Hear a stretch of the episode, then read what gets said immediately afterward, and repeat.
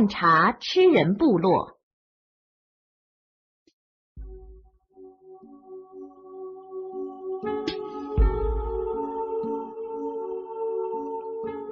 一九四八年，南斯拉夫探险家希克尔得知巴西边界的丛林里住着六个未知的民族，其中有一个部落是吃人的。希克尔对这个消息很感兴趣，因为当时人类学家还没有人知道考证过这一点。希克尔决定冒险去探查传说中的吃人部落。小探险队除了希克尔之外，还有一位阿根廷医生，一位阿根廷植物学家和希克尔的女友玛丽。他们乘独木舟在玻利维亚布兰科河上航行了一个月，越过了玻利维亚和巴西交界的刮破了以后，便进入了巴西境内的布兰科河。这段路程是很艰苦的，因为他们是逆风而行，河流是森林的血管。在河流的两岸，生命是最活跃的。丛林在两岸格外的茂盛，随时都能发现罕见的花木。所有的动物都到河边来饮水。有一次，在河流的拐弯处，小船和突然出现的一头美洲豹相隔还不到十米远，把船上的人吓了一大跳。玛丽尖叫一声，医生慌忙举起了枪。希克尔制止了医生。没让他开火，因为他看得出这头美洲豹不会扑到水里来攻击人的。此刻，他只是好奇的看着船上的人，知道使探险队员们得到了一个近距离观赏他的好机会。这可是观赏动物园铁笼之内的美洲豹所不能比拟的。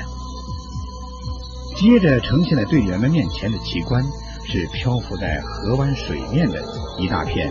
维克多利亚利吉亚花，也许这是世界上最大的花了，跟卷心菜一样大，有红的也有白的。花间漂浮着两米直径的大叶子，比大圆桌面还大不少呢。队员们很庆幸当天的好眼福，但等待着他们的那个夜晚却是十分的凶险。夜幕降临了。因为岸边的丛林复杂难测，探险队便决定在船上过夜。他们把船固定在一棵倒向河面的大树下，然后站在船上，把吊床吊在树枝上，再把一块防雨布覆盖在吊床之上。半夜时分，天下起了雨。由于有防雨布，他们仍然高枕无忧。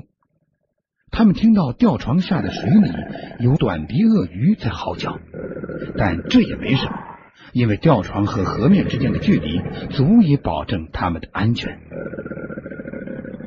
当希克尔第二次醒来时，却觉得不大对劲了，鳄鱼的低嚎仿佛就在枕边。他打开手电一看，立刻惊得魂飞魄散，吊床和水面只相距四十公分了。原来雨布上积了太多的雨水，把树枝压了下来。希克尔正准备唤醒队员们，却见一条短鼻鳄已经向他扑了过来。他赶忙拿起木刀，狠狠的迎头击去。这一击击空了，由于用力过猛，希克尔摔出了吊床，几乎落到水里去。幸亏另一只手攀住了吊床。要是这时鳄鱼来进攻，希格尔就一点办法也没了。但这时鳄鱼也受了惊，一摇尾巴逃跑了。啊，真是谢天谢地啊！几天之后，探险队来到了一个丛林部落。当然，这不是那个吃人部落，这是一个常见的土著部落。在这里，希克尔他们得知那个吃人部落。名叫图巴利族，离那儿不很远。希克尔花了很多的钱才雇到了三个向导。要晓得，土著是不用钱的，付给他们的梳子、镜子、毛巾、盐等一些日用品。当这一行人走进图巴利族驻地的时候，三个向导就把行李扔在了地上，再也不肯前进了。他说。如果你们真不怕被吃掉，就向前走好了。我们是不愿给他们吃的。说完就往回走。探险队继续前进，不久就远远的看见了一些茅草结顶的村舍。四个人悄悄走过去，钻进了围绕着村舍的灌木丛中。村舍前有一片空地，那儿正聚集着二十多个人，其中有妇女和儿童。希克尔他们提心吊胆的看着这些人，认识到这里一生之中千载难逢的机会。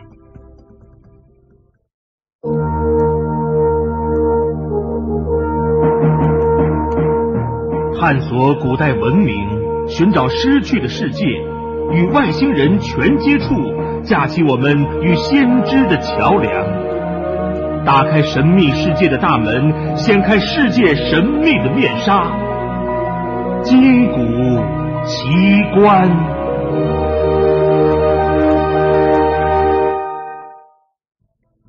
希克尔读过很多探险记，研究了其中一些人被杀死的原因。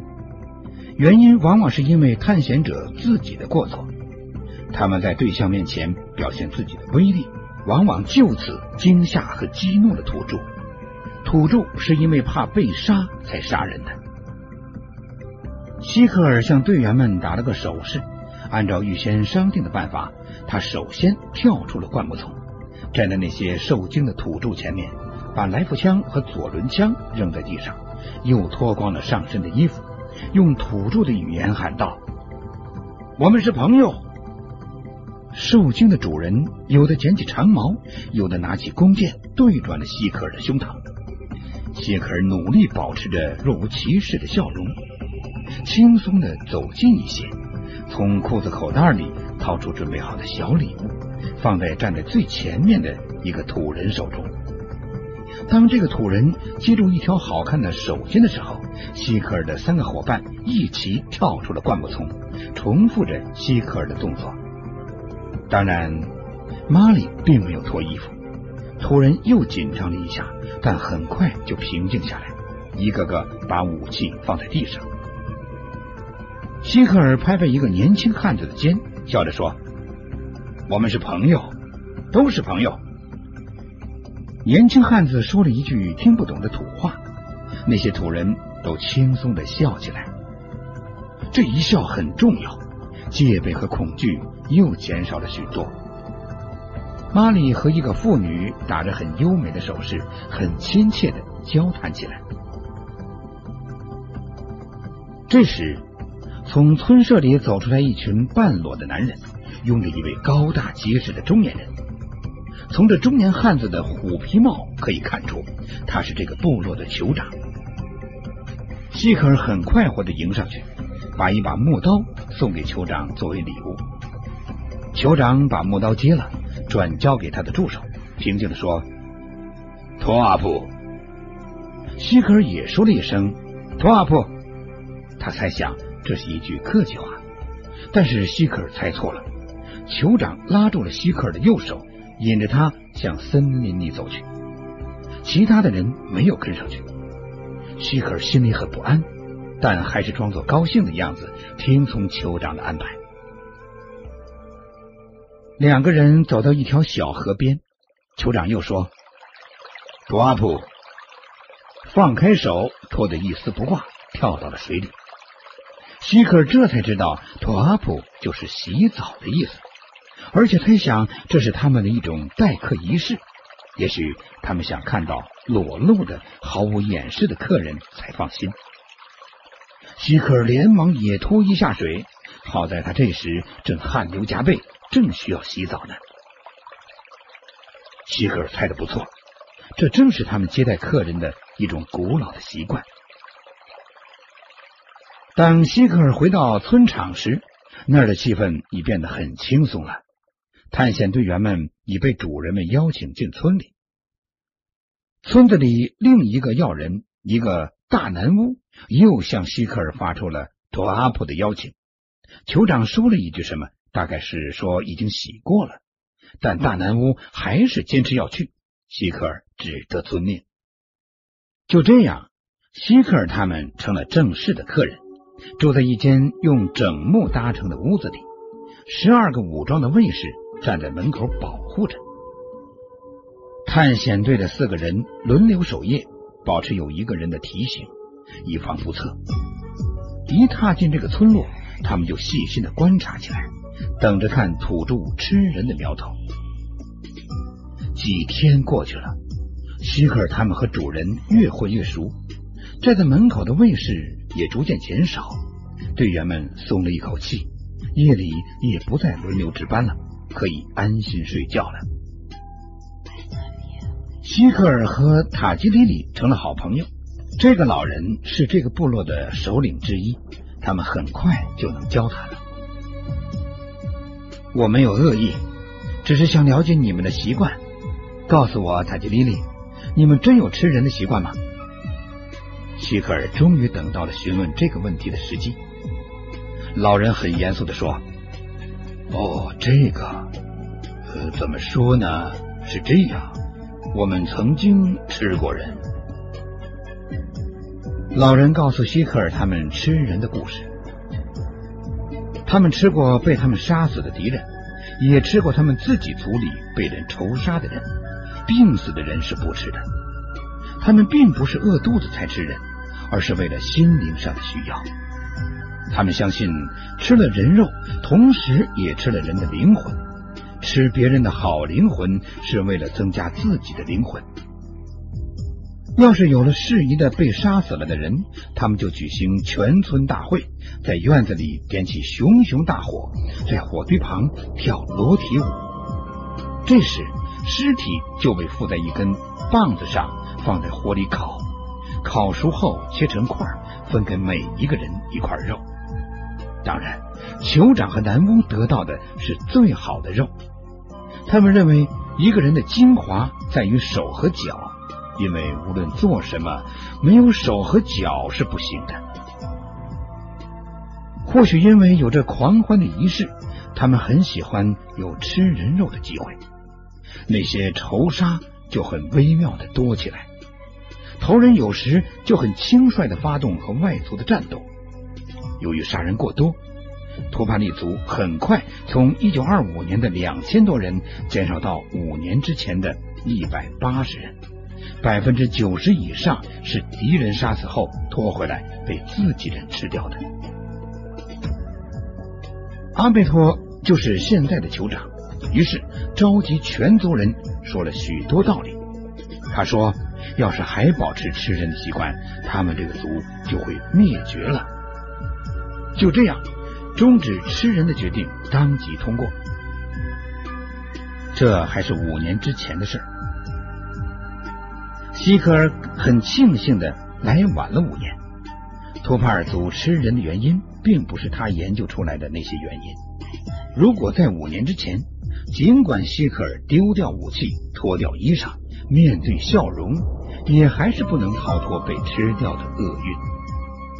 当希克尔向队员们转说塔吉里里的话的时候，大家都毛骨悚然，后怕的不得了。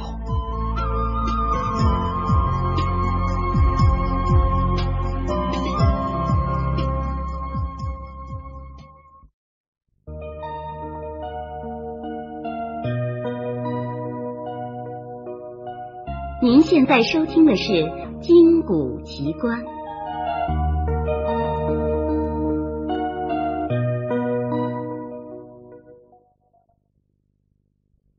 伏兵独行。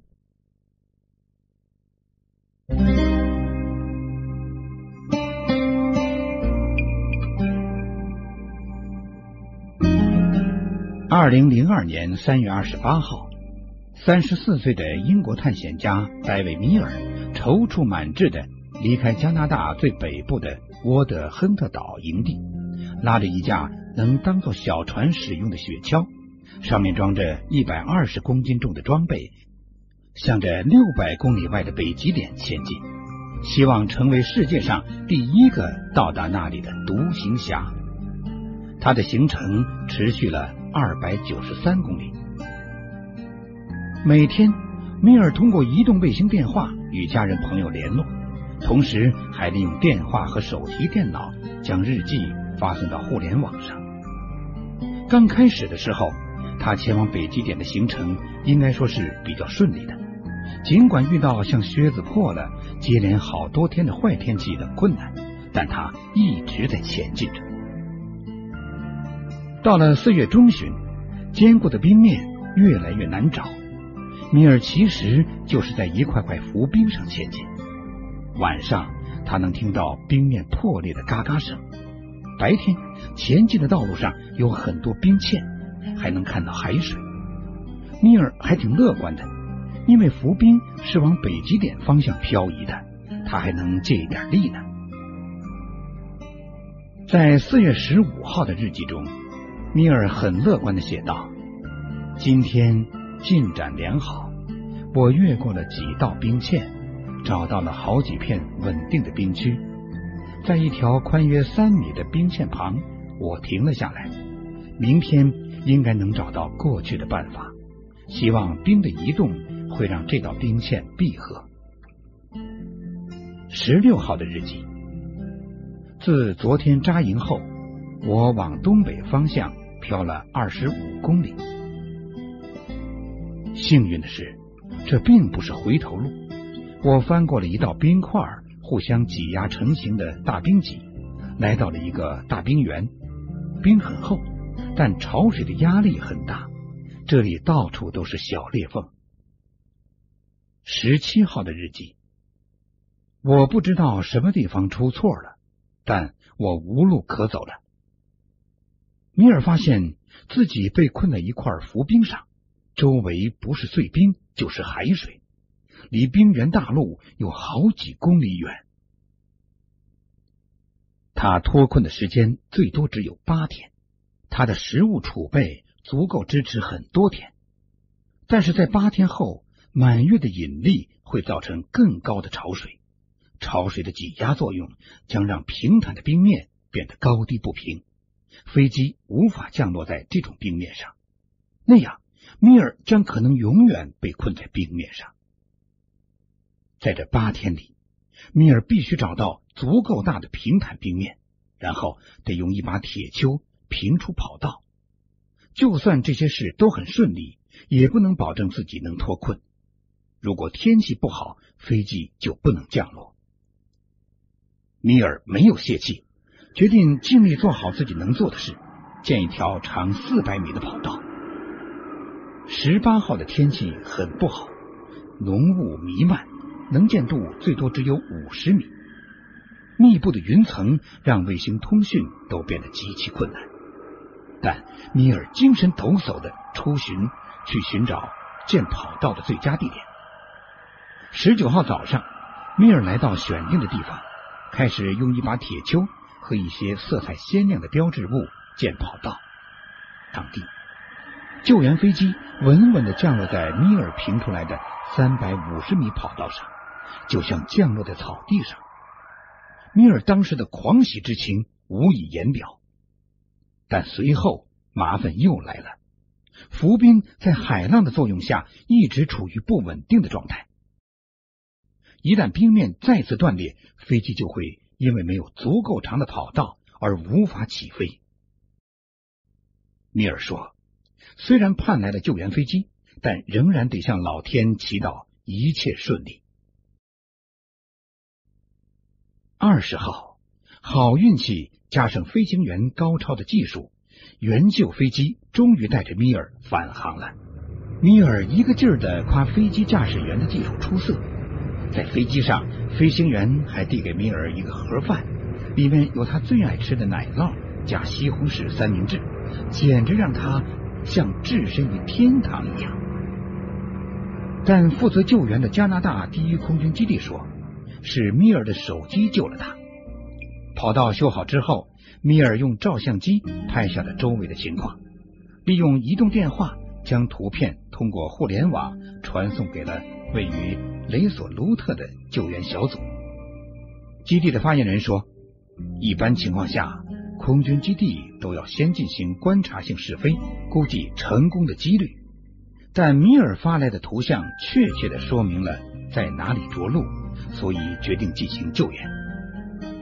那天的天气虽然允许飞行，但空中的云雾和冰晶使得能见度并不高，卫星图片的影像极其不清晰。如果没有米尔自己发送的图片，大概只能等天气放晴，从卫星照片上细细查找他到底在哪里了。米尔事后说，作为一个无后援探险者，他没有队友，没有后勤支援，没有空中补给，但幸好有电话公司在出发前赞助了他一个手机。他最后表示，明年还会再闯北极，完成心愿。